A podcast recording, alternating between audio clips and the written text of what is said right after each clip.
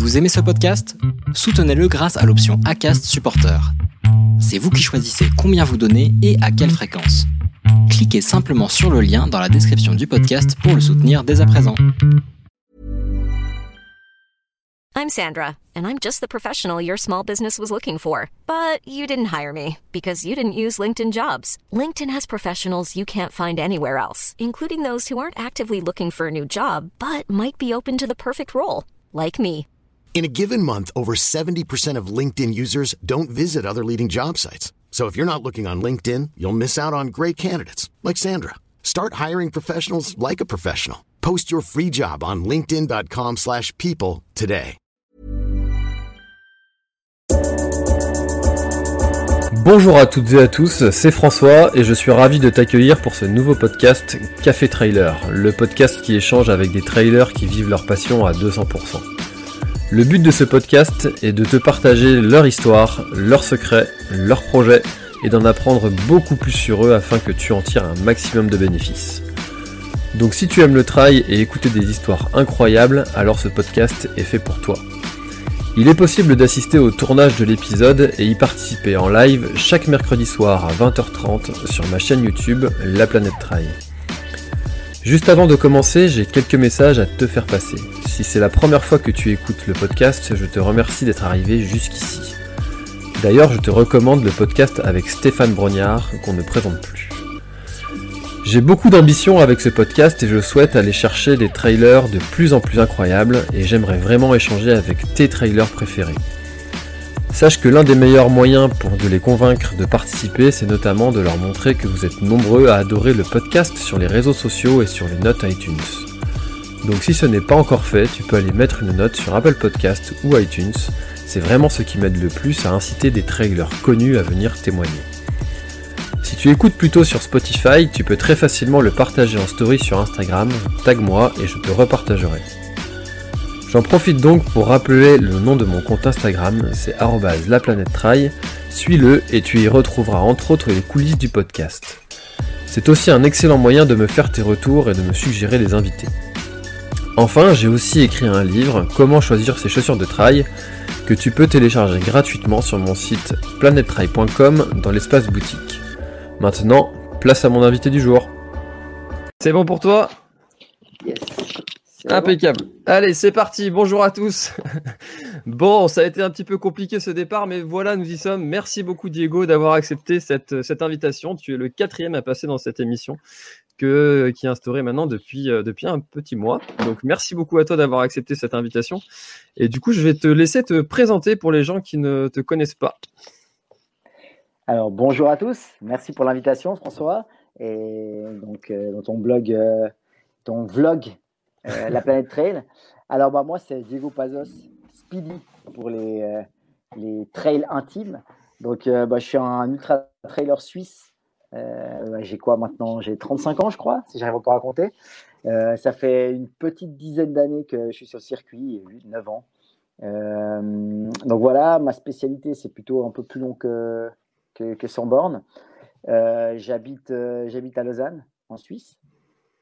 Et euh, quoi d'autre? Sinon, je suis un papa, euh, un heureux papa de deux, petits bambins, deux petits enfants, un garçon et une fille. Euh, donc marié depuis bah, 5 ans maintenant. Et j'ai un travail, donc à 80% en Suisse, ce qui équivaut à peu près à, à 33 heures par semaine. Donc voilà, je jongle. Contrairement à ce que pensent certains gens, certaines personnes, je suis pas professionnel. Je suis un coureur élite, mais pas professionnel. Donc, je dois jongler avec un agenda assez chargé. Donc, euh, c'est vrai que j'aime bien le rappeler euh, parce qu'il y a beaucoup de gens aussi qui peut-être euh, se posent la question comment jongler entre vie professionnelle, vie privée, entraînement et tout ça. Et puis, et puis voilà quoi. Donc, Bah, si vous avez d'autres questions, C'est vrai que c'est euh, un des sujets qui revient le plus souvent. J'ai l'habitude de faire des petits sondages sur les problèmes qu'ont les, les trailers, etc.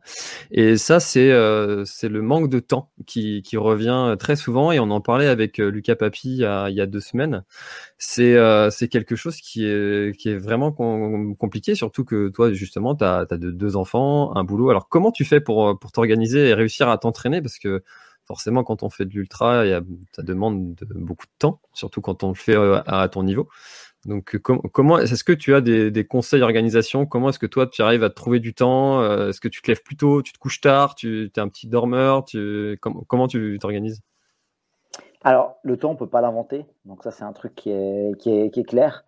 Donc, moi, j'ai j'ai pas le temps et je peux pas donner des techniques pour inventer. Alors oui, bien sûr, il y a des fois je me lève très tôt, à 5 heures du matin ou même avant, euh, pour pouvoir faire une sortie un peu plus longue quand je dois être toute la journée, soit au travail, soit avec, avec la famille, euh, ou je vais plus tard le soir ou la pause de midi. Mais au-delà de ça, euh, je pense que ce qui est important, c'est adapter son entraînement. C'est-à-dire de ne pas vouloir faire des volumes que peuvent faire certains professionnels. On ne peut pas se comparer. C'est-à-dire qu'on peut être compétitif et rivaliser avec euh, certains pros euh, sur certains événements, mais sur l'ensemble de l'année, c'est impossible, en fait, sur toutes les compètes. Donc, il faut bien choisir ses objectifs et arriver près le jour J, et, donc préparer son volume d'entraînement progressif euh, pour arriver prêt. Et puis sinon, bah, quand je dis adapter son entraînement, c'est-à-dire, moi j'ai un coach, donc Sébastien Cornette, qui lui préconise énormément aussi le renforcement. Donc moi, je vais beaucoup euh, aller faire des séances de 1h, 1h15. Par contre, je vais intégrer du renforcement avec la course à pied, ce qui va intégrer une, charge d'entraînement supérieure et aussi une fatigue pendant l'entraînement. Donc, ça, ça, va faire l'équivalent d'un kilomètre effort beaucoup plus long. Euh, et voilà, donc je grignote du temps comme ça et je fais pas mal, voilà, renforcement. Euh, après, voilà, j'ai du, du home trainer. Ma, ma foi, des fois, c'est pas très romantique, mais, mais voilà, c'est ma façon aussi de pouvoir être présent quand même avec mes enfants, euh, mais quand ils sont à la sieste, ben voilà, je peux monter vite fait une heure sur le, sur le home trainer et je fais comme ça. Donc c'est vrai que c'est une période de vie où avec des enfants en bas âge, euh, on ne peut pas trop non plus euh, se mm. permettre d'aller faire des grosses, grosses aventures avec eux en outdoor, pas encore tout à fait, j'espère que ça va arriver. Donc je ne peux pas non plus trop les prendre avec moi, donc je dois trouver moi des solutions pour m'adapter. Et il y a des priorités, le trail ça reste, ça reste la priorité des choses secondaires. Donc, euh, c'est vrai qu'il y a la famille et le travail, et après, euh, il y a, l'entraînement qui, peut venir. Et, euh, et, ouais, ce que j'ai dit aussi, c'est que je suis bah, co-organisateur du Montre Trail Festival, qui a lieu, qui a lieu d'ici moins de trois semaines, là, donc du 25, 26, 26 juillet. Et bah voilà, ça, ça prend aussi pas mal de temps. On est, on est tous bénévoles dans l'organisation, et donc c'est vrai que les soirs, on, on prend là-dessus. Mais donc c'est un période, le mois de juillet, je sais que c'est toujours très compliqué donc moi, je ne vais pas réinventer la roue, je ne vais pas dire vous pouvez prendre du temps en faisant ça, ça, ça, non, c'est pas bien, parce que déjà que moi j'ai déjà un organigramme tellement serré, des fois, euh, voilà, ma femme elle revient, elle dit non mais attends, c'est pire qu'un puzzle, enfin un, puzzle de, de, 10 000 pièces, quoi, je veux dire. Et, voilà, et des fois, c'est vrai que le Covid, pour ça, ça, a fait du bien, parce que finalement, ça a dégagé énormément de temps et ça a permis de, recentrer sur l'essentiel. Et il faut en garder, euh, il faut en tirer aussi des leçons de ça, pour pas se remettre dans, dans l'étau, quoi. Alors là, j'ai pas trop le choix avec l'organisation de Montreux, mais après Montreux, j'aimerais bien revenir euh, à un truc. Euh, puis aussi, toute l'organisation de ma traversée de la Suisse qui a lieu fin août. Au fait, c'est aussi un projet à gérer à côté. C'est pas seulement le courir, c'est le préparer mmh. en amont et euh, le préparer avec les partenaires, le préparer avec. j'aimerais bien faire un docu, un docu intéressant, un inside là-dessus. Donc il y a tout, tout à préparer la logistique aussi. Mmh. Donc c'est vrai que c'est un boulot quoi derrière aussi. Hein. Donc mmh. C'est vrai qu'on se rend peut-être pas compte de, toute la logistique qu'il y a derrière l'organisation de quelque chose comme ça. Et, du coup, comme tu disais, avec le Covid, il y a des choses qui, ont, qui, sont, qui sont apparues et on voit de plus en plus euh, et aujourd'hui, on a eu, nous, un article en France dans le 20 minutes, euh, donc il y a un des plus gros journaux français, mhm. euh, du moins d'actu comme ça, un peu buzz instantané, et de justement de, de, de, l'effervescence de tous ces off, de tous ces, mhm. ces, défis de grande traversée avec la, la traversée du GR20, le, le, Eric Clavry qui est en ce moment sur le GR10. Il y a, enfin voilà, et, on, on, voit la naissance de, de tout ça. Bah, toi aussi, tu as ton, ton défi. Et, et, et Qu'est-ce que tu penses de, de l'avenir de ce genre de, d'organisation un petit peu de personnel et puis recentré sur, euh, bah, sur euh, ce que, ce que les gens appellent l'origine du trail euh, Quelques copains, on s'organise un truc, on va, on va traverser des montagnes et puis et on sort un petit peu de, tout ce, de toutes ces grosses organisations. est-ce que tu penses que c'est mmh quelque chose qui va se développer de plus en plus ou tu penses que ça va, ça va finalement peut-être mourir juste après, juste après que le, le, Covid soit passé et puis on n'entendra plus parler de, try-off, ou du moins ceux qui en faisaient avant continueront d'en faire. Mais... Mhm. Alors, alors, je pense que les prochaines années, ce ne sera pas euh, comme cette année, parce que cette année, c'est quand même une année spéciale, Par contre, comme je le disais, un, un journal aussi euh, ici en Suisse qui abordait à peu près la même chose, le même thème, mmh. la même thématique. Hein. donc c'est intéressant de voir que mmh. finalement ça intrigue un peu tous les pays. Et puis que notre sport finalement fait parler aussi dans ce genre de, genre de choses parce que ce genre de traversée, euh, ça interpelle aussi. On se dit, mmh. mais ils sont fous, pourquoi ils font ce genre de traversée? Puis ça interpelle et ça, ça, fait connaître, ça fait se dire, ouais, bah voilà, il y a, y a d'autres choses. Mais je pense que euh, il, peut en avoir, il peut avoir un avant et un après Covid quand même parce que il y avait de plus en plus de courses en fait au calendrier. Euh, mhm. On pouvait courir euh, tous les week-ends, dix fois le week, dix fois par week-end même, si on, mhm. avait vraiment envie. Enfin, je veux dire, il y, a des, coureurs qui pouvaient faire une course le samedi, une course le dimanche, quasiment tous les week-ends. En tout cas, à partir de juin, voire mai, jusqu'à octobre, on pouvait faire ça. Et, euh, finalement, les gens, ils se posaient pas et puis se disaient, mais finalement, qu'est-ce que j'ai envie? Qu'est-ce que j'ai envie de faire moi? Qu'est-ce qui me fait rêver? On avait plus à, se dire, ah bah ouais, ça me fait rêver de gagner l'UTMB, ça me fait rêver de gagner cette course, ça me fait rêver de la finir. Mm. gagner pour devant, mais ou de faire podium ou top 10, et puis finir pour, euh, pour les populaires.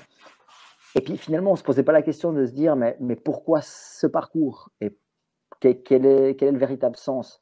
Et là, cette année, au fait, ça a forcé les gens à se remettre en question. Et donc, du coup, il y en a certains qui le font parce que plus à but d'entraînement, donc c'est plus un, un, peu un, faux but pour le faire. Et, et ceux-ci, dès qu'il y a les compétitions qui vont reprendre, ils vont se remettre dans le même système. Mais d'autres, je pense qu'il y a eu un déclic. Et ils vont se dire finalement, j'aimerais peut-être garder euh, un par année ou un tous les deux ans, une opportunité de se faire un défi off comme ça. Il y, a des personnes qui le faisaient déjà depuis, depuis longtemps. On prend François mmh. Den, ça fait un moment qui quasiment chaque année, il prévoit un projet off parce qu'il est, dans cette philosophie, il est dans cette mentalité. Et donc ça, c'est bien. Moi, mon projet de la Suisse, je l'ai en tête depuis 2016. J'ai pas pu mm. le faire parce que justement, euh, c'était hyper long, 390 km quand même. Mm. Donc, euh, dans ma saison, c'était un problème parce que chaque fois que je devais aller à l'UTMB ou à la diagonale, et eh ben, si je le mettais avant dans la saison, j'avais le risque qu'un mm. mois et deux mois après, j'ai pas récupéré encore du tout. Quoi. Donc, euh, j'avais cette peur du risque. Et cette année, je l'avais de toute façon décidé de la faire, mais à la base, j'avais prévu de la faire fin septembre, donc de faire l'UTMB fin août, de me donner un mois de récup et de la faire fin septembre. Et après, ma saison était finie.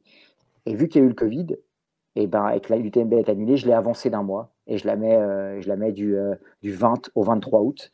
Donc, donc voilà, mais j'avais prévu de la faire. Et moi, si ça se passe bien, j'ai envie de découvrir des choses sur moi et j'aimerais bien en mettre en tout cas une tous les deux ans, si ce n'est une par année selon comment c'est, mais en tout cas une tous les deux ans. D'accord.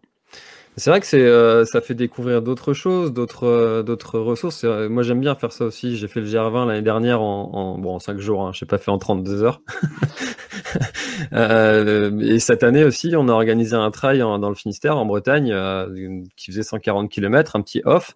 Et c'est vrai que les gens ont beaucoup aimé. Et du coup, ça, y a les retours, c'était, ben, c'est vrai que ça fait réfléchir en fait de, de savoir que tu peux faire ça en s'organisant un petit peu.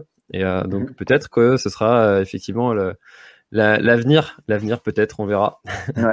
Puis moi, je euh, parlais de logistique. Je parlais que c'était compliqué au niveau logistique, enfin l'organisation. C'est simplement aussi parce que j'aimerais qu'il y ait un documentaire qui se fasse et j'aimerais qu'il y ait un, un, suivi. Pour ma première expérience, je pense que c'est pas mal. Je vais faire des erreurs de débutant, mmh. je vais me découvrir, je vais me connaître et j'aimerais bien que j'aimerais bien avoir une trace de ça. Après, mmh. selon selon comment il est documentaire, peut-être ça peut être intéressant, puis peut-être qu'il sortira aussi euh, euh, open, donc ça on verra. Mais, euh, mais c'est vrai que j'ai envie, mais si je le faisais sans ça, j'aurais déjà pas eu besoin d'aller rechercher des partenaires pour me financer cette vidéo, et j'aurais pu le faire un peu plus à la one again, comme on dit, donc un, peu plus, un peu plus freestyle, sans me prendre la tête. C'est vrai que peut-être que d'autres fois, je déciderais de faire un off un peu plus en dernière minute, comme ça. Mais finalement, en fait, on voit que, enfin, tu as quand même, toi aussi, euh, et on en parlait aussi avec Lucas Papi, j'en parlais encore ce week-end avec un ami, euh, dans notre, notre profil d'ultra trailer, on a quand même ce besoin d'être un petit peu toujours dans un petit peu dans l'extrême et d'avoir nos vies qui sont remplies.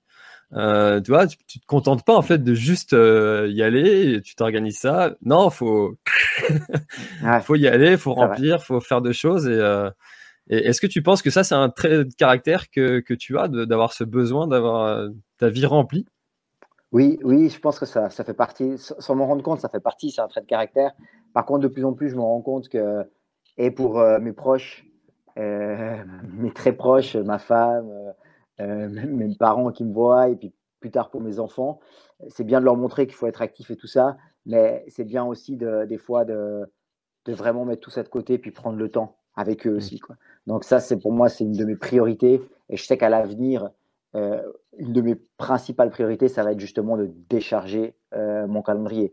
Donc là, je sais que j'ai encore des choses euh, comme ça en tête. Après, ma saison, elle va être vraiment structurée pour me dire, il y a des plages où je veux aucun stress, aucune pression de préparation, de ça. Et j'ai un objectif clair. Je sais le temps qu'il me faut pour être prêt. Et avant ça, je déconnecte complet, plus qu'un mois, comme je fais jusqu'à présent. Je mmh. fais généralement un mois de déconnexion par année, mais le reste du temps, les 11 mois, je, suis en train de m'entraîner. Euh, plus ou moins, mais je suis en train de m'entraîner. Et là, j'aimerais bien pouvoir prendre en tout cas 3-4 mois par année où je fais vraiment un vide complet. Et, euh, après, j'oriente par maximum deux gros objectifs par année euh, où je me prépare à chaque fois 3 ou 4 mois. donc voilà. D'accord. C'est un peu ça. Allez, on va prendre la, c'est ça. Sagesse de l'âge. Euh, alors, je rappelle que pour ceux qui sont arrivés en cours, de, en live, que vous pouvez poser des questions, que ce soit sur Facebook ou YouTube, puisque c'est retranscrit sur les deux plateformes. Et vos questions, en fait, on va les afficher euh, tout au long de, cette euh, petite heure. Et donc, la, première question, et ça, je pense que tout le monde se, la pose, et, beaucoup de gens te l'ont déjà posé, c'est le fameux... voilà. Pourquoi le nœud papillon? D'habitude sur les courses il est rouge, là il est doré.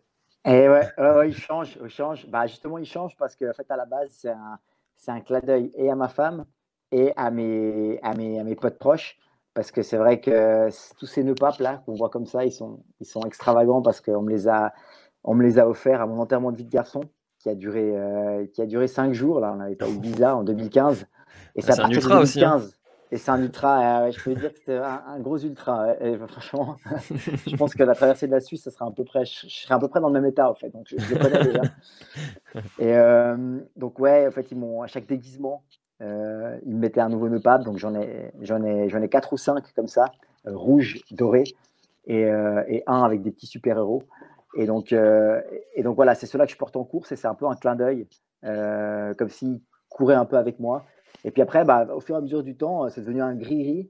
Et maintenant, euh, voilà, si je me retrouve sur une course et que je ne l'ai pas, euh, moi-même, on dirait qu'il me manque quelque chose. Et les gens, ils me font vite rappeler que. Euh, parce qu'il y a des gens, franchement, ils me, ils me reconnaissent avec ça, en fait. Ah Ils me disent la tête, des fois, on peut confondre. On peut se dire vidéo sur une vidéo, sur une photo, on ne reconnaît pas forcément la personne en vrai. Des fois, on n'est pas sûr que c'est lui. Mais avec le nœud pape, en fait, finalement, ils identifient tout de suite. Quoi. Donc, c'est vrai que c'est. J'ai pas besoin de me présenter, en fait. C'est une carte de visite. C'est ça. Et avec ton surnom. Pourquoi le surnom Speedy avec un Z? Ouais, alors un Z parce que c'est. En fait, on m'a trouvé ça, c'est mes collègues de boulot qui m'ont trouvé à peu près juste avant euh, le pape. Puis en fait, c'est parce que Diego Zorro. Euh, donc euh, voilà, je m'appelle Diego Zorro, donc le Z de Zorro. Puis après, il m'appelait Speedy Gonzalez. Donc un jour, il y en a qui dit bah voilà, on va mixer, puis ça fait Speedy. Donc le Z de Zorro est le Speedy de, de Speedy Gonzalez. Ok. je suis assez actif dans la vie aussi, donc euh, il trouve que je bah, la petite souris. De... Vie remplie. On y revient. C'est ça. Donc voilà le Speedy XZ.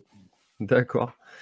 Euh, avant, avant de faire du trail, est-ce que tu, tu, faisais, tu faisais autre chose et euh, tu faisais, je crois, du, du foot? Oui. Ouais. Oui, oui. Est-ce que, est-ce que euh, tu penses que, enfin, c'est vrai qu'on voit beaucoup, euh, du moins, du moins par, par, chez nous en Bretagne, beaucoup d'anciens footeux qui, euh, qui passent au, au, trail parce que, ben, peut-être les, les, compétences en foot diminuant, ils passent sur un autre sport et souvent ils viennent sur le trail. C'est le cas aussi mmh d'anciens cyclistes qui viennent sur le trail. Beaucoup de gens viennent sur le trail en fait après avoir fait un autre sport. Mmh Comment toi, tu as fait cette transition? Pourquoi tu l'as faite? Au fait, je pense de un, euh, le fait que les gens ils basculent dans le trail, c'est parce que c'est une discipline nouvelle aussi. Donc, c'est-à-dire que quand ils ont commencé à faire du sport, ça n'existait pas le trail, enfin, ou, c'était pas médiatisé. Tu avais juste quelques pionniers, mais enfin, moi perso, je savais pas avant 2011 que le trail existait et l'ultra trail. Et donc, euh, naturellement, euh, on s'y met tard parce qu'on est dans la génération qui est en train de faire ce lien. Maintenant, les jeunes, je pense qu'il y a des jeunes qui, même à 14-15 ans, vont faire de la clé et après vont passer directement au trail. Donc on a un niveau qui va se densifier, qui va s'élever euh, au fur et à mesure et les gens vont commencer à faire du trail euh, à la base. On va dire lui c'est un trailer de la base. On va pas dire lui c'était un cycliste, un triathlète qui est passé au trail. Donc je mm. pense qu'il y a c'est parce qu'on est dans une génération qui a un peu qui a le cul de deux chaises, on va dire. Et, et ouais, moi, moi j'ai fait du foot, donc des sports co bah, jusqu'à jusqu'à 26, presque 27, 26 et demi. Et là, j'avais un peu fait le tour. Et justement, j'avais envie de, j'avais envie de vraiment aller chercher euh, un côté un peu plus euh, dépassement de soi, que tu as moins dans le foot. Côté mmh. peut-être plus jeu, mais tu as moins ce côté dépassement de soi. Euh, les la préparation physique au foot, en tout cas, à un niveau amateur, c'est un bon niveau amateur, mais pas un niveau professionnel. Mais c'est de la rigolade. Enfin, je veux dire, c'est une, préparation de 2-3 semaines avant le championnat. Enfin, franchement, c'est, voilà, on peut la faire avec une bière à la main. J'ai tendance pour, taquiner un peu mes, anciens euh, coéquipiers au foot, et puis qui sont toujours des amis, je leur dis j'ai commencé le sport en, en 2011 en fait. avant, avant, ça, euh, voilà. Alors pourtant j'ai toujours adoré le sport, j'ai fait plusieurs sports, pas un souci, mais c'est vrai que la préparation est quand même vraiment pas la même quoi. Et le niveau de souffrance est vraiment pas le même quoi. Mais c'est différent. Et donc moi je pense que vraiment qu'il y a des gens qui se sont découverts une deuxième carrière parce qu'ils ont découvert aussi un sport finalement euh, beaucoup moins porté sur la performance, même si on recherche à faire le, le plus possible, euh, moins porté sur la, la, rivalité. La... Moi, je suis un compétiteur, mais avant tout face à moi-même aussi, euh, à mmh. aller chercher le, le meilleur de moi-même. Et, et, finalement, la, la, compétition avec les autres, elle vient presque en fin de course uniquement. En tout cas, en ultra. Avant ça, on doit d'abord savoir gérer contre nous-mêmes. Et ça, c'est quelque chose qu'on retrouve dans très peu de sports. Euh, dans tous les autres sports, c'est directement euh, la compétition, la rivalité. Puis c'est des gens qui ont déjà eu une, carrière professionnelle ou très, très bonne en amateur dans un sport où il y a justement eu de la rivalité. Ils ont peut-être envie de passer à autre chose. Alors des fois, le naturel reprend le pas, et puis dans certaines compètes, ils se tirent la bourre hein, à fond, et puis c'est le but. Mais je pense qu'il y a aussi ce côté, ce, côté un peu plus cool euh, dans la compète, dans la compète élite. Et pour toi, qu'est-ce qui fait la différence entre quelqu'un qui... parce qu'il y a des gens, sincèrement, qui se préparent très très fort depuis des années, des années euh, à certains événements et qui pour autant ne feront jamais de, de, top, euh, même top 10, même top 50, même euh, qui seront toujours juste, entre guillemets, hein, je dis juste, c'est pas péjoratif, mais juste finisher, ce qui est déjà très bien. Et, et qu'est-ce qui fait la différence entre quelqu'un qui est finisher et quelqu'un qui fait un, qui fait des podiums? Qu'est-ce que, est-ce que, est-ce que c'est la qualité de l'entraînement? Est-ce que c'est la, ce côté compétition qui, qui ressort? Est-ce que c'est la qualité de l'entraînement, la quantité? Bah, On peut se poser cette question dans tous les sports finalement. On n'est pas tous fédérés à Nadal en tennis. Pourtant, on mm. peut passer des heures et des heures sur un court. C'est, comme ça. Euh, au basket, c'est pareil. Euh, au foot, même en course à pied, euh, je veux dire sur route. Il y, a des amateurs qui s'entraînent tout autant que des pros. Et là, en trail, moi, je suis certain qu'il y, a énormément de personnes qui s'entraînent plus que ce que je m'entraîne. Euh, je m'entraîne entre 8 et, 12 heures par semaine. Donc, euh, c'est vrai qu'il y a certaines semaines à 15-16 heures, mais j'arrive pas à faire plus. Mais par contre, après, chacun, je pense, que, a une génétique, déjà, euh, à la base. Après, il a un développement dans son enfance en fonction des sports qu'il a fait, de l'activité physique qu'il a fait, qui ont, lequel il a pu se développer. Et puis bah, après, il y, a encore l'entraînement qui se met, qui, qui, qui, met, mais je pense qu'il y a quand même une part génétique aussi qui est, qui est, importante. Moi, par exemple, je ne serais jamais bon sur un 100 mètres, sur un 200 mètres. Je n'ai pas une fibre qui est explosive. Euh, je ne suis pas rapide. Euh, par contre, je suis endurant et, résistant et j'ai la tête dure. Donc voilà, ça, c'est des qualités qui peuvent m'aider euh, en ultra, hmm. et, finalement. Donc, je pense qu'il y a aussi le fait de, en, ultra d'aller chercher son meilleur, de ne pas forcément se comparer aux autres, surtout des gens qui viennent tard sur l'ultra, leur passé a, marqué énormément. Ça ne sert à rien de se mettre 35 euh, à 40 heures par semaine pour espérer faire un top 10 si à la base il n'y a quand même pas quelque chose. Ils y arriveront euh, en, guillemets, en guillemets jamais, même s'il ne faut jamais dire jamais, mais ça, ça leur demandera un tel effort par rapport à quelqu'un qui est peut-être talentueux là-dedans. là où on peut s'améliorer, aussi techniquement.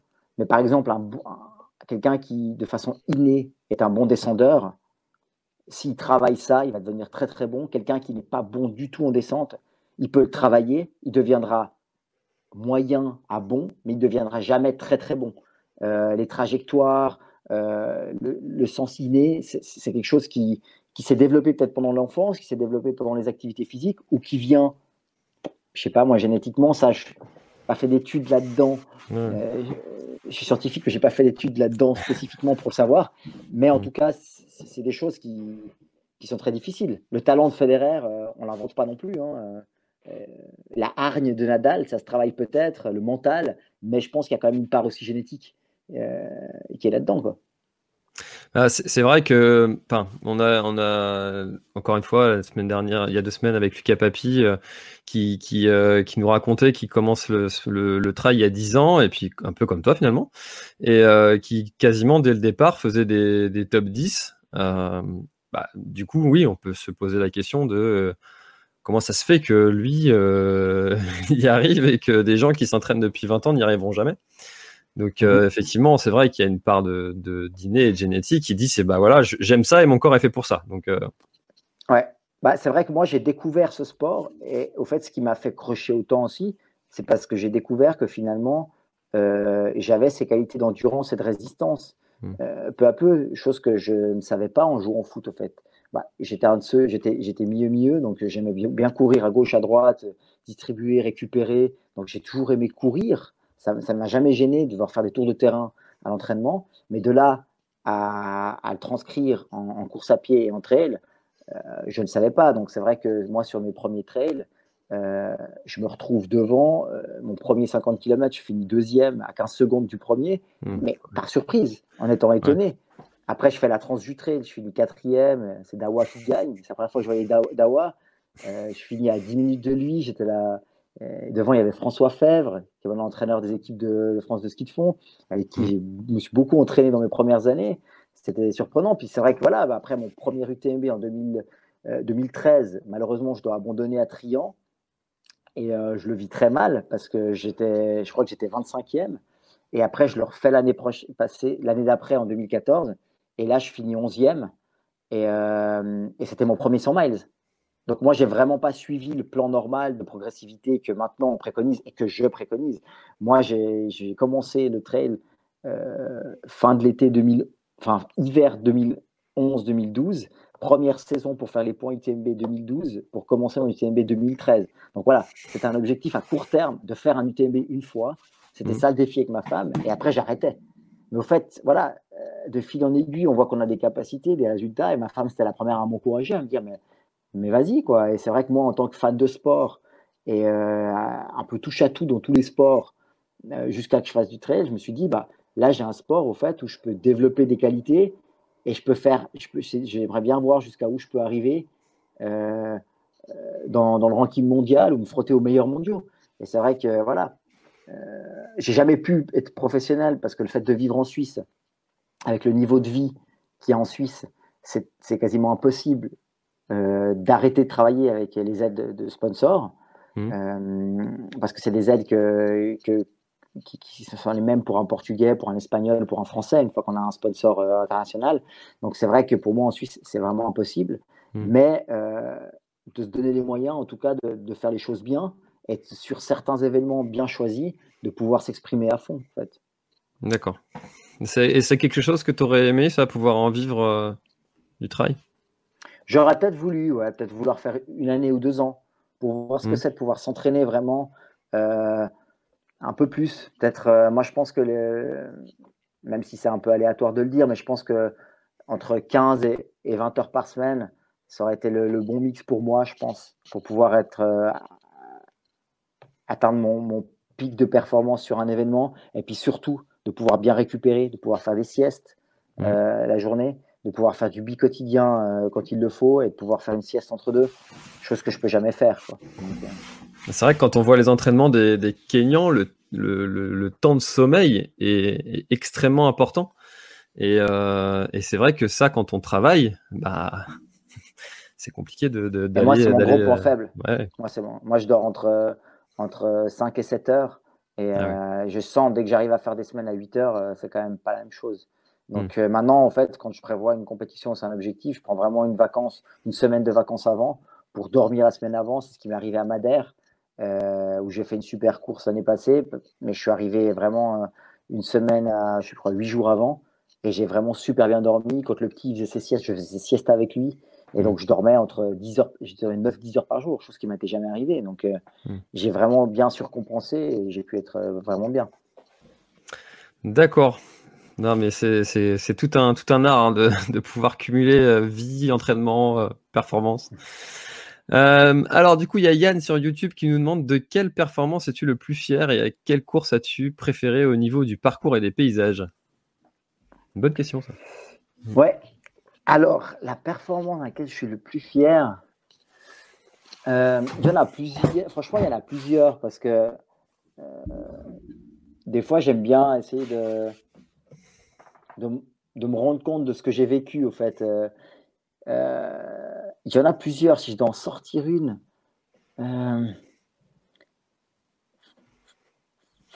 celle que je suis le plus fier. ouais, la, deuxième place à Madère derrière François Dade l'année passée, c'était quand même une, belle bataille où, euh, où il y a même un moment où j'ai même pensé pouvoir revenir sur lui jusqu'à qu'il il passe, la, il passe la, cinquième. Mais, euh, mais c'est vrai que donc, là, j'étais vraiment content de ma performance parce que j'ai pu passer par exemple un Team Tollefson, des gens qui justement. Euh, mmh. Euh, qui sont quand même extrêmement costauds. Et, sinon, peut-être la diagonale 2015, qui était ma première fois à la, Diag, euh, et c'était mon deuxième 100 miles, donc mon deuxième 170 km, à la, à la Réunion, sans connaître du tout le terrain. Et je, fais quatrième, et vraiment pas loin du podium, surtout à un moment. Et donc là, je pense que à ce moment-là, personne ne me connaissait là-bas. Et puis c'est vrai que c'était. Euh, voilà, sur le moment, j'ai vraiment été content. Avec du recul, je pense que c'était vraiment euh, une sacrée performance sur, l'endroit sans connaître du tout mmh. le parcours, sans avoir fait. Euh, j'ai peut-être fait quoi 3 km deux jours avant sur le, sortie des Anglais. Donc là, c'est vrai que, j'étais content. Et puis après, ben, mon année 2016, j'ai gagné l'Eiger et 80 du Mont Blanc. C'est vrai que c'était en l'espace de trois semaines. Et donc, c'est vrai que là, c'était peut-être mon, mois, mon mois le, le plus fou, parce que c'est vrai que il y a des mois comme ça, on était vraiment bien. J'avais pas d'enfant encore, hein, 2016, j'avais en 2017, donc c'est vrai que j'avais le sommeil, comme on disait. Et puis, et puis voilà. Bon, et puis après, le dernier pour euh, fixer, c'est peut-être les mondiaux 2016, justement, euh, avec la Suisse, où je fais sixième. Une superbe bataille avec, euh, avec, avec le bataillon français et puis les Espagnols. Et c'était vraiment une super expérience aussi parce que je comprenais les deux langues et niveau tactique, c'était génial d'être au milieu de ce truc et puis de participer vraiment activement dans la course. C'était vraiment top. Mais allez, si on doit en sortir une, euh, je dirais alors peut-être euh, la diagonale 2015. Même si je fais pas podium, pour, moi, c'était quand même euh, un autre continent, des autres conditions météo, le terrain totalement différent que je connaissais absolument pas. Donc ouais, peut-être ça, diagonale 2015. Et puis celle que j'ai préférée au niveau parcours et paysage, euh, il y en a pas mal. Hein. Mais j'ai beaucoup aimé aussi, euh, j'ai beaucoup aimé Oman. Ah ouais. Beaucoup, beaucoup aimé Oman, ouais. Ouais, et j'y retournerai. J'ai mmh. beaucoup aimé Oman. Très dur, très très dur. Même peut-être plus dur que la Réunion. Et euh, j'ai adoré l'accueil qu'on a eu. J'ai adoré cette nouvelle ouverture Enfin, ce trait, c'était découverte des gens. C'était la première édition que tu as été?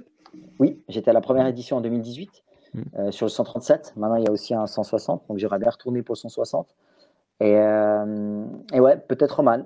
Avant d'avoir découvert Roman, j'aurais dit peut-être la Réunion, parce que pour moi, à la base, c'était ma, ma, course de rêve, hmm. ma course de, de fil de rêve. J'ai un peu été dégoûté l'année passée, mais euh, c'est vrai que ça fait partie du. Ah, tu as fait partie du lot de coureurs à être perdus. Et comment, ouais. Alors, euh, euh, rafraîchis-moi la mémoire, tu avais continué quand même la course, tu l'avais fini? Ouais, moi j'ai fini. j'ai fini.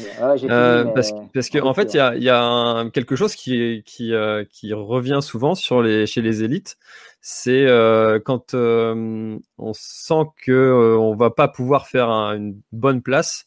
ça arrive fréquemment qu'on abandonne mm-hmm. chez les élites. Et puis il y a beaucoup de gens qui disent, qui critiquent un petit peu ça. Mmh. mais en fait, enfin, de mon point de vue, alors tu vas pouvoir me dire si je me trompe, c'est justement comme tu disais tout à l'heure en plus. Je pense que du coup, tu vas un peu, euh, ça va, euh, ça va, comment valider ce que je vais dire. Euh, c'est parce que votre saison, elle, est, faite de telle sorte à pas se griller si si tu peux pas faire un podium. Finalement, bah tu vas aller faire une autre course où tu vas pouvoir du coup en faire un. Euh, et t'as pas envie en fait de te griller sur, une course où tu pourrais pas en faire. Est-ce que c'est pour ça? Alors, j'imagine que certains, coureurs, c'est pour ça. Il y en a qui sont plus ou moins connus dans le milieu de, faire ça, ouais. Voilà, de, de mettre le clignotant dès qu'ils dès qu'ils voient qu'ils n'ont pas les jambes pour, euh, pour jouer le podium ou jouer le top 5. Euh, après, je pense qu'il y a quand même énormément de coureurs élites euh, qui ont envie d'aller au bout à tout prix. Après, c'est à quel point, jusqu'à quel point mentalement ils ont envie d'y aller et, et, de se faire mal, sachant qu'il n'y a pas de résultat au bout. Mmh. C'est un peu ça. Il euh, y, a, y, a, moins, dans les élites, il y a peut-être moins cette notion de finir, de finisher. Parce que voilà, le fait de, l'avoir déjà faite, la course, de l'avoir déjà fini, par exemple, on peut se dire, ben voilà, euh, on sait qu'on peut la finir, il n'y a pas besoin d'aller au bout. Mmh. Euh, moi, je fonctionne pas comme ça. Généralement, j'ai pas de course de repli derrière. donc, moi, voilà, je, je vais jusqu'au bout, quoi qu'il arrive. Enfin, si j'ai pas de blessure. Et c'est ce qui m'est arrivé. Mes, mes, mes, abandons, généralement, bah, ça a été, euh, ça a été l'UTMB, euh, où ça m'est arrivé, mais j'étais vraiment dans un état, euh, dans un état où c'était voilà, c'était impossible pour moi de continuer sans mettre en danger ma santé physique et même mentale. Donc, c'est vrai que là, je mets le clignotant, c'est pour préserver sa santé, il ne faut pas non plus être stupide. Hmm. Par contre, typiquement à La Réunion, moi, je venais pour, euh, pour vivre des émotions. On fait de l'ultra pour, faire, euh, pour vivre des émotions. Et c'est vrai que cette course, au fait, euh, comme ça s'est passé, je suis arrivé à la redoute. Et pourtant, ce n'est pas un mince exploit de, de finir la diagonale. C'était la troisième. Je les ai finis les trois, mais j'ai ressenti aucune émotion. J'étais vraiment. Voilà. J'ai fini, j'ai l'impression que j'avais fini le 10 kg du quartier. Enfin, dans le sens, en, en colère ou déçu, extrêmement déçu. extrêmement déçu parce que j'ai l'impression que j'ai l'impression qu'on nous a pris pour des cons en fait. Euh, bah, les élites, les, ceux qu'on s'est perdu en fait. Je trouve qu'à l'endroit où on s'est perdu, euh, beaucoup de gens vont dire ouais mais vous la connaissez et tout ça. Non, moi, je de nuit Je suis jamais passé de jour là-bas. Moi, j'ai Moi, je suis dans un groupe, on est six. J'ai Antoine Guillon avec moi, Cédric mm. Chavet, Arthur Joyeux, Jean-Philippe Choumi. Enfin, on est, on est, on est deux minutes derrière David House et, Jordi. Donc, on est, on est le deuxième groupe. En fait, on est, on est, troisième euh, à ce moment-là dans un, groupe de six. Et même bah, eux aussi, David House est de là-bas, Antoine Guillon est quasiment de là-bas. Et, et, à ce croisement, on prend le croisement à droite parce qu'il y a rubalise, on s'arrête 50 mètres plus loin, on revient, on se dit, ah bah ouais, la rubalise, elle est là. À gauche, la rubalise, elle était plus loin, elle était à 100, 150 mètres, on ne la voyait pas depuis où on était. Donc pour nous, c'était clair d'aller là. Après, on s'est mis dans ce trou, donc c'était une ravine qui descendait 500 mètres de dénivelé négatif, donc une grosse descente. Et là-dessus, il n'y avait plus de, balisage. Mais à La mmh. Réunion, il y a 200 passages où il n'y a jamais de balisage pendant 2 km. Quand, il n'y a pas d'hésitation, ils décident de ne pas mettre de balisage. Ils disent qu'il n'y a pas de risque de. Ce qui est stupide, parce que finalement, on perd nos repères, en fait. Même s'il y a un balisage bien fait, quand il y a un chemin, même s'il n'y a pas d'opportunité de se tromper, on continue de baliser pour rassurer le coureur, surtout nous devant. Euh, comme on dit souvent, on n'est pas là pour acheter du terrain. Donc nous, des fois, euh, on est vraiment, on, passe vite et puis on est peut-être plus très lucide, on est moins lucide peut-être que quelqu'un qui prend son temps. Euh, l'idée, c'est de, de, gérer d'autres facteurs. Hmm. Et, donc, c'est vrai que là-dessus, de ne pas mettre un bénévole à ce croisement comme ça, bah, voilà, c'est un peu. Euh, après, bon, on essaie de se remettre dans la course. Donc, pendant, pendant longtemps, on, se remet et puis on essaie de cravacher pour revenir. Puis ben voilà, après, euh, moi, au bout de, de 40 km, donc 30 euh, dans la course, mais déjà 40 à la montre, ben voilà, j'ai décidé de me découvrir et de me dire là, il faut que je revienne parce que sinon on n'a aucune chance de, figurer devant. Et puis, je me suis peut-être un peu dévoilé trop vite. Puis, dans, ma fat, euh, dans le Maïdo, euh, bah, j'ai sauté. Et puis, bah, en haut du Maïdo, j'étais, sur, le, sur rupteur. Je pense que c'était un mélange et mental et physique. Parce que finalement, je suis revenu à deux minutes de Ludovic Pomeray, Martin Kern. Et euh, je suis revenu septième à, à, deux minutes du groupe avec, avec aussi Nicolas Rivière. et donc, j'étais dans le match, je suis revenu dans le match. Par contre, j'ai jamais pu réussir à faire la liaison avec eux. Et je pense que ça, mentalement, ça m'a coûté parce que j'ai fait, au fait, j'ai fait la course tout seul, euh, tout le long en chasse-patate. Et, euh, et pour moi, j'avais aucun point de repère. Et puis bah, après, au bout d'un moment où j'ai senti que j'étais vraiment euh, dans le dur, mentalement, ça a été dur. J'ai essayé de me refaire plusieurs fois, mais au fait, c'est jamais revenu. Des fois, ça revient, des fois pas. Et, et voilà, j'ai fini les 50 derniers kilomètres du mieux que j'ai pu, mais sans du tout l'optique de, de classement, juste dans l'optique de finir. Et là, c'est dur quand même, parce qu'on se fait passer à gauche, à droite. Euh, voilà, il n'y a plus vraiment de plus vraiment d'envie. La fin du parcours à la Réunion, en plus, quand on n'est pas, on joue pas la course, c'est pas la plus belle. Euh, en plus, elle est très dure, puis c'est pas la plus belle. Donc voilà, je suis arrivé au bout, et puis finalement, euh, un goût amer. Donc j'ai besoin de retrouver cette envie, au fait. ça, ça se commande pas. Mmh. ça se commande pas. et, moi, je fais ce sport pour des émotions et je ne vais pas me forcer à en retrouver si j'ai pas ce, cette petite étincelle. Si je la retrouve pas, cette étincelle pour la réunion, je n'y retournerai plus jamais. Si je la retrouve une fois, eh ben, j'y retournerai peut-être et j'essaierai d'être prêt parce que je pense que c'est une course qui me correspond bien. Mais voilà. c'est vrai qu'il y en a beaucoup des courses. Après, c'est vrai que la Réunion, c'est une des plus belles courses, euh, une des plus mythiques. Euh, mais c'est vrai que. Comme... Oui, oui, oui. Il y, a, la team Bretagne Ultra Trail qui, euh, qui est très très bien représentée. Euh, avec, euh, avec même, on a eu, on a eu des, des, des, sixièmes places. Et ouais, ouais, si, si, il y a, il y a, du, y a du lourd. Aussi. Jérôme, Lucas, voilà. J'étais en train de chercher le nom. Que je connais bien. Ouais, Jérôme Lucas, oui. Ah, je connais bien les petits Bretons. Bien sûr. D'ailleurs, il faut venir nous voir en Bretagne aussi, parce que nous aussi, on a des trails chez nous. C'est clair. J'ai un peu de vitesse, hein, parce que chez Je milite. Mais euh, mais il euh, faut, faut, faut, faut aussi venir sur le terrain un peu plus plat, quoi. Faut, faut aimer euh, quitter les montagnes. C'est ça. Est-ce qu'à un moment sur la réunion, tu as quitté ce, cette, cette frustration de, de se dire je, il faut que je rattrape le temps que j'ai perdu J'aurais voulu le faire mais je pense qu'en mmh. analysant posteriori, j'ai jamais réussi. Je j'ai pas trouvé les clés mentales pour me dire, euh, je me pose, tant pis, le temps que j'ai perdu, je fais ma course, je reste à ce rythme. Euh, dans la théorie, c'est ce que j'essaye de me dire. Dans la pratique, j'ai jamais réussi à le faire, je pense. Mmh. Antoine euh, Guillon, dans le groupe, quand on s'est repris, il nous disait restez calme, on va revenir tranquille, on reste à ce rythme. Sauf que moi, au, comme je disais, au 35e euh, kilomètre, qui était à peu près le 43e, où on a, fait 8 km en plus, donc à peu près le 43e à montre, je me suis dit, mais Antoine, à ce rythme-là, il nous, il nous donnait les, temps devant, on reviendra jamais. Je lui ai dit, on reviendra jamais. Et euh, moi, j'avais déjà fait deux quatrièmes places, 2015-2017. Honnêtement, je venais pour tout tenter pour le podium. Donc, hmm. je n'allais pas me contenter d'un top 10. Ça, ça a aussi beaucoup joué, conditionné. Dans la course, c'était ma première hmm. édition peut-être que j'aurais fait ma course quoi qu'il arrive et peut-être que j'aurais fait un bien meilleur résultat. Mais là, je me devais de, de prendre ce risque, au fait. Et, euh, et je ne regrette pas hein, de l'avoir pris. Euh, si, ça, si ça avait souri, ben, j'aurais pu, pu remonter. J'ai perdu à peu près 10 à 15 minutes de moins que Ludo Pomeray. Je suis revenu à 2 minutes que lui, de lui.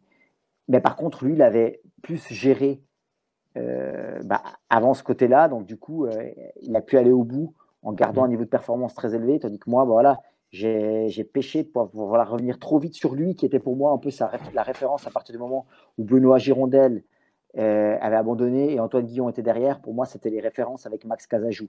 Donc moi, j'avais un peu stratégiquement euh, orienté ma course par rapport à eux, en tout cas jusqu'à ma fat. Hmm. Et là, voilà, c'est des choses, on apprend. On apprend stratégiquement, on apprend aussi mentalement. Je pense que ça m'a fait tirer des leçons. Si ça m'arrive, peut-être que j'essaie de rester plus calme. Mais je ne regrette pas d'avoir quitté à ce moment-là Antoine Guillon et d'avoir accéléré parce que finalement, Antoine n'est jamais revenu non plus. Et euh, au contraire, elle a fini derrière moi. Moi, je fais 19e, il finit 27 ou 28e, alors que moi, j'ai totalement explosé sur la fin. Donc lui aussi, il a explosé. Donc finalement, ça, il a aussi payé les efforts. Parce qu'il faut savoir qu'on s'est perdu 8 km, on a fait 500 dénivelés positifs, 500 négatifs, mais surtout, on a fait une heure sans eau. Enfin, moi, j'ai remarqué à posteriori que c'est ça que j'ai payé aussi, parce que mmh. finalement, on arrivait à 1 km du ravito, et donc, du coup, moi, j'avais vidé mes bouteilles. Et, ah une heure, même si c'est de nuit, à la réunion, avec l'humidité et tout ça, moi, je suis arrivé, les, 10-20 km après, j'avais les muscles qui tiraient comme si j'étais déshydraté déjà. Donc ah finalement, euh, il n'y a pas que les kilomètres, il n'y a pas que le mental, il y a aussi une déshydratation qui s'est faite. Donc c'est toute une somme de choses qui font que finalement, euh, s'il m'avait resté plus, il m'avait resté plus, j'avais eu plus d'eau, peut-être ça aurait été différent. Si j'avais géré l'allure, mmh. c'est différent. On peut se poser plein de questions. En tout cas, je pense que j'en tirerai des leçons et si ça me réarrive, ce que j'espère pas, mais on ne sait jamais, je pense que j'en sortirai plus fort cette fois-là. Ouais, c'est ça, c'est une vraie compétence hein, de, de, l'acceptation. Voilà, ça s'est passé. Maintenant, il faut que je me concentre, il faut que je sorte de, de, cette, euh, de tout ce qui euh, va me déconcentrer, ce qui est en dehors des limites de la déconcentration. Et ben, faut que je me mmh reste, je me focus sur l'objectif. Mais c'est vrai que quand on vient avec un réel objectif fort de, de et puis euh, de, de, faire un podium, euh, sachant qu'on a déjà fait deux places de quatrième, bah, ça rajoute en fait des difficultés euh, mentales et de, pour se mmh concentrer et se dire non, faut pas que je, je, je, je craque et puis il faut que je reste dans l'ici et maintenant et puis faire ma course maintenant et puis mais ça c'est vrai que ça, ça, doit être très compliqué de d'arriver à trouver les, les ressources mentales. euh, pour, euh, bah, pour, pour passer ça. Hein. Euh, alors du coup, il y a Greg sur YouTube qui nous demande à quel moment tu as senti le besoin de faire appel à un coach? Peut-on en savoir qui te coach? Alors tu l'as dit tout à l'heure, c'était c'est Seb Cornette. et, quelle, est ta philosophie d'entraînement? Alors j'ai ressenti le besoin de chercher un coach en 2016 euh, donc mes, mes, trois premières années, mes quatre premières années, je, je faisais moi-même. Euh, beaucoup appris des choses sur l'entraînement. Ça, ça, allait très bien aussi, mais j'avais envie d'avoir un regard différent et euh, un regard extérieur aussi sur ce que je faisais. Et puis en plus, bah voilà, de planifier un entraînement, ça prend aussi du temps. Et donc du coup, j'ai décidé de déléguer pour, pour pouvoir justement, mmh. j'avais déjà assez de choses à faire. Donc j'ai commencé avec Eric Lacroix pendant deux ans. 2016-2017. Mmh. Et euh, ensuite, bah, il, était à la, il était à La Réunion, justement.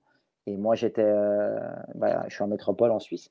Donc finalement, ça devenait compliqué avec la distance parce qu'on se voyait jamais finalement.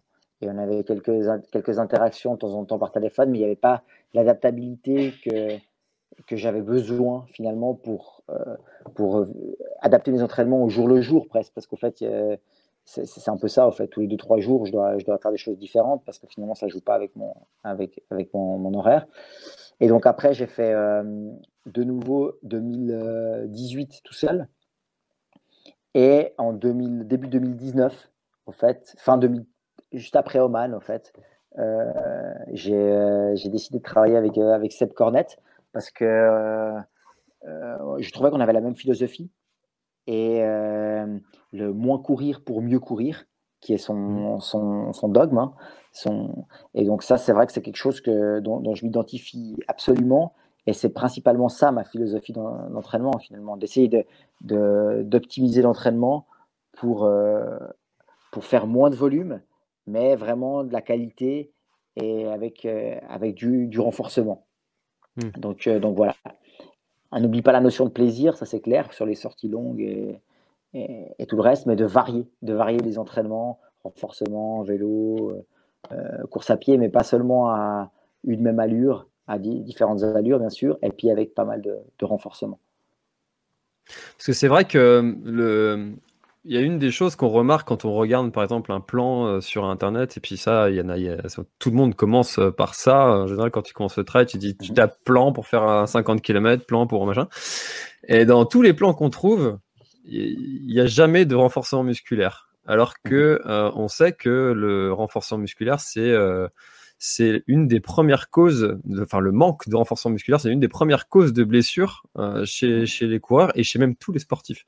Mmh. Et ça, c'est euh, de pas en mettre. Alors du coup, je suis très content de t'entendre dire que tu en fais beaucoup, et alors parce que mmh. je, je, j'arrête pas de le dire. De, de, Et donc c'est, très intéressant du coup que toi tu en, tu en fasses euh, du coup beaucoup.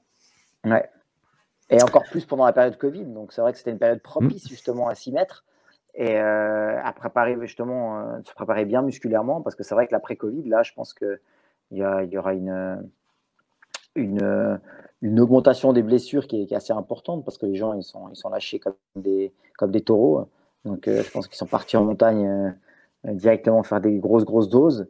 Donc c'est vrai d'avoir fait un renforcement pendant le Covid, ça peut permettre justement amortir un peu, un peu tout ce, déchaînement de, cette volonté de, pleine nature.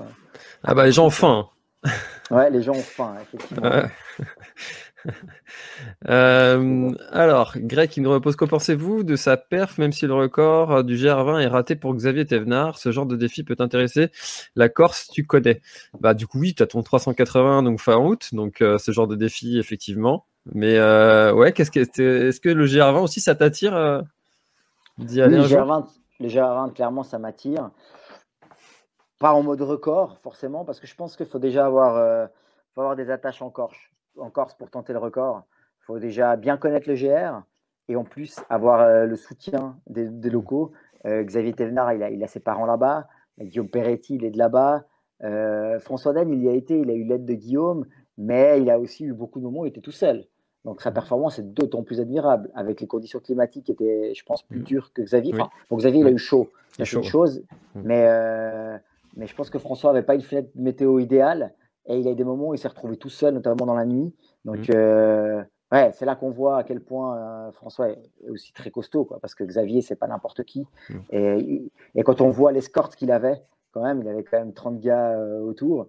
C'est vrai que j'étais étonné hein, du nombre de gens qui le, qui le mmh. suivaient, qui tenaient les bâtons, limite portaient l'eau. Enfin, je trouvais ça. Ah, l'engouement des Corses est, est admirable. après, c'est vrai que bah, sa performance euh, bah oui, elle est, elle, est, extrêmement costaud. Je pense que je pense mm. qu'il peut aller plus vite. Je pense qu'il Xavier c'est quelqu'un qui, qui n'aime pas le chaud, qui n'aime pas l'humidité. C'est pour ça que la Réunion c'est pas quelque chose qui, le, qui, lui correspond typiquement. Il se sent bien à Chamonix euh, dans les Alpes parce que justement généralement il fait rarement des canicules comme ça. Il mm. euh, faut vraiment pas avoir de chance pour tomber sur un jour comme ça. Et il a forcément ses moments de fraîcheur. Donc je pense que c'est quelqu'un qui n'aime pas l'humidité et la chaleur. Donc là-bas il a avec la chaleur, il a, je pense qu'il en a souffert, surtout sur la fin. Il était quand même en avance sur les temps jusqu'à quoi, les 30-40 derniers kilomètres. Donc, moi, à mon avis, euh, avec, euh, avec quelques nuages sur la fin du parcours, il peut, aller quand même, il peut quand même aller bien plus vite.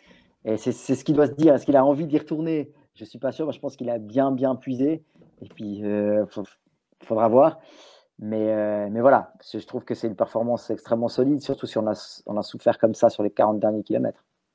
Mais c'est vrai qu'il y avait beaucoup de gens qui, euh, disaient que bah, avec le Covid justement et le confinement, bah, vu que les sorties longues étaient euh, très compliquées à, faire, peut-être que c'est ça qui a joué aussi sur, le, fait qu'il n'a pas atteint le record. Alors après, moi je pense que euh, quand on s'engage sur un record comme ça, surtout euh, en étant Xavier Thévenard, on sait sur quoi on se lance et on sait que si on est préparé ou pas pour y aller. Euh, voilà. C'est quoi ton avis À mon avis, je pense que Xavier était prêt.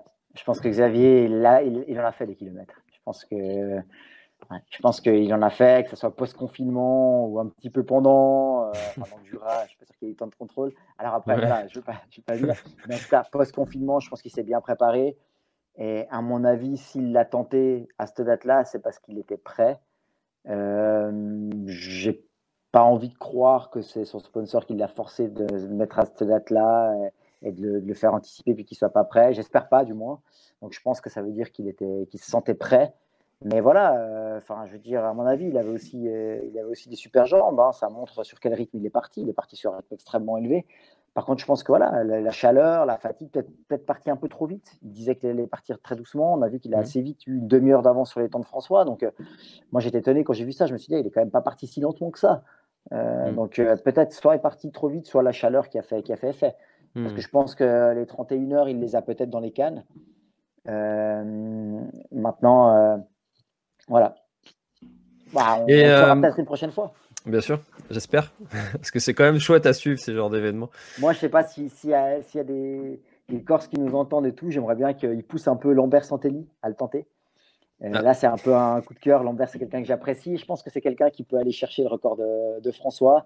Il a, il a les cannes en ce moment. Hein. Moi, j'ai couru avec lui à Transgran Canaria. Enfin, on a fait la course au début d'année. Et je pense que c'est quelqu'un qui connaît parfaitement le terrain, qui aurait un soutien énorme sur place.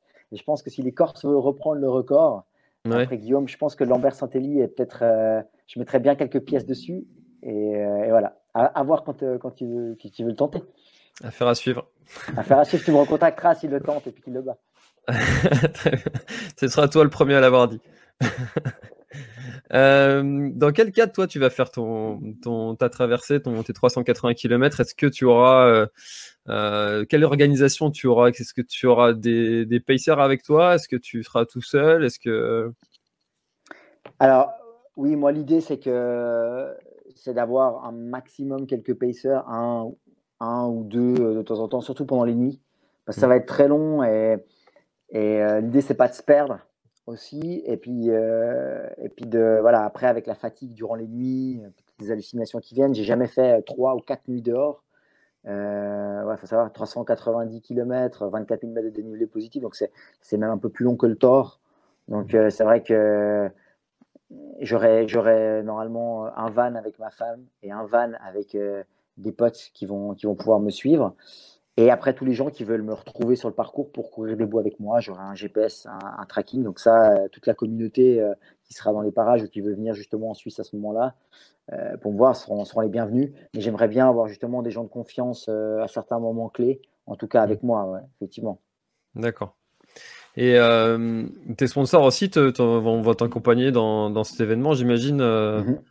Ça va être, euh, du coup, ça va être, euh, ça va être euh, retransmis sur. Où est-ce qu'on peut suivre ça Alors, il y aura sur ma page, sur ma page Facebook et sur ma page Instagram, il y aura des stories qui vont mmh. être faits au fur et à mesure. Donc là, on aura un, bon suivi. Après, j'aurai justement un documentaire et puis après, il y aura peut-être des, capsules vidéo qui seront faites soit tous les demi-jours, soit tous les jours. Pour résumer un peu la, journée d'où je suis passé. Puis après, bah, ça sera ça sera transmis via ma page, soit sur euh, la page de Compressport, Isostar hmm. aussi ou d'Algorigine, qui seront euh, mes trois principaux sponsors euh, partenaires sur, sur cet événement. Et, et, voilà, ça, on doit encore le, on doit encore le regarder, mais je, communiquerai sur les réseaux en temps voulu en, en août. D'accord. Euh, alors, il y a Thomas qui demande euh, comment bien préparer sa compétition selon un petit conseil. Alors ça, c'est toujours une question qui est un petit peu compliquée à répondre, surtout quand on ne connaît pas le passé, euh, les objectifs à préparer, le temps qu'on a pour le préparer, etc. Mais c'est quelle distance déjà? Voilà, c'est ça. Et, mais si, si tu, je, je, vais reformuler un petit peu la question. si tu avais un conseil à donner à quelqu'un qui débute, si tu pouvais lui donner aller un ou deux conseils, qu'est-ce que tu lui dirais euh? De prendre son temps.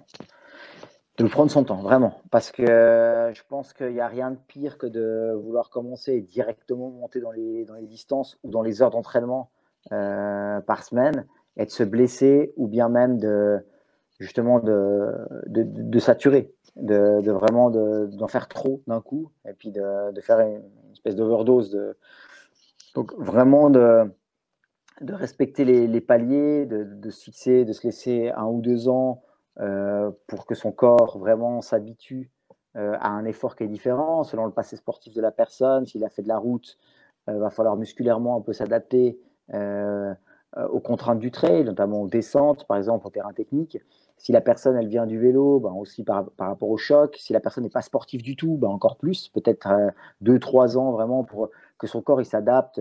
Euh, le, corps, c'est une, magnifique, euh, une magnifique machine, en fait, avec des capacités extraordinaires, des capacités d'adaptation qui sont formidables. Par contre, il faut lui laisser le temps de, procéder à ces adaptations. Il ne faut pas vouloir euh, tout, tout, tout de suite. On sait qu'on est difficile, on est un peu patient dans une société où on veut tout tout de suite, où on a généralement tout en deux clics de souris. Donc c'est vrai qu'on veut aussi l'avoir sur le terrain, et ça c'est pas possible. Généralement c'est pas bon. Euh, voilà, moi je le dis, je ne l'ai pas toujours fait par le passé.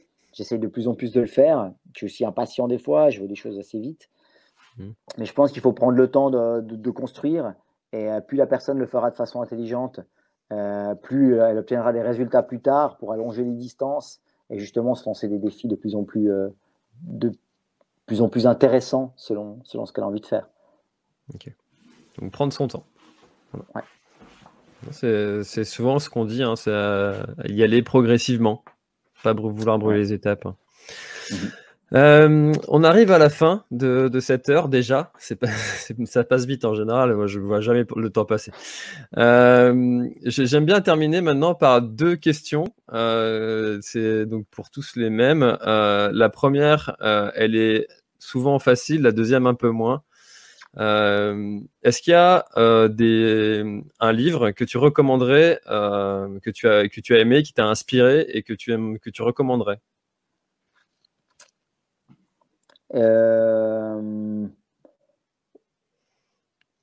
Ouais, bah, moi j'ai commencé un peu comme beaucoup de gens à l'époque, c'était Born to Run. Ouais. voilà, ou bien Courir ou mourir de Kylian. C'est vrai mmh. que voilà, bah, Kylian, c'est la des personnes qui m'a fait, qui m'a fait rêver au début quand j'ai commencé. Donc c'est vrai qu'un de ces deux livres, on va dire, qui m'a, qui m'a vraiment, vraiment intéressé.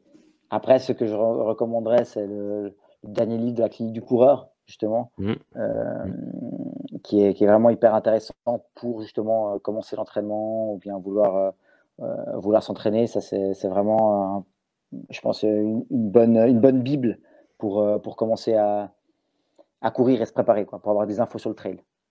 Ok. Bah écoute, on mettra, mettra tous les liens dans, dans la description. et enfin, ça c'est plus personnel.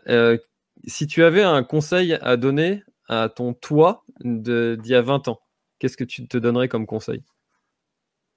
Commence le trail. si j'avais commencé il y a 20 Arrête ans, le foot. 15 ans, voilà. Commence un vrai sport, arrête le foot. Même si j'ai vécu des super émotions avec le foot, hein, c'est vrai. Et, euh, voilà, mais peut-être euh, commence le trail avant et fais-le de façon progressive en travaillant bien bien la vitesse jusqu'à tes 25 ans, 26 ans avant de commencer à allonger les distances. Et voilà, peut-être ça. Ok. bon, très bien, Diego. Bah, écoute, merci beaucoup. Euh, où est-ce qu'on peut retrouver toutes tes aventures? Donc, tu nous as dit il y a Facebook, il y a Instagram. Donc, on mettra tous les liens dans la description pour les gens qui veulent aller te suivre.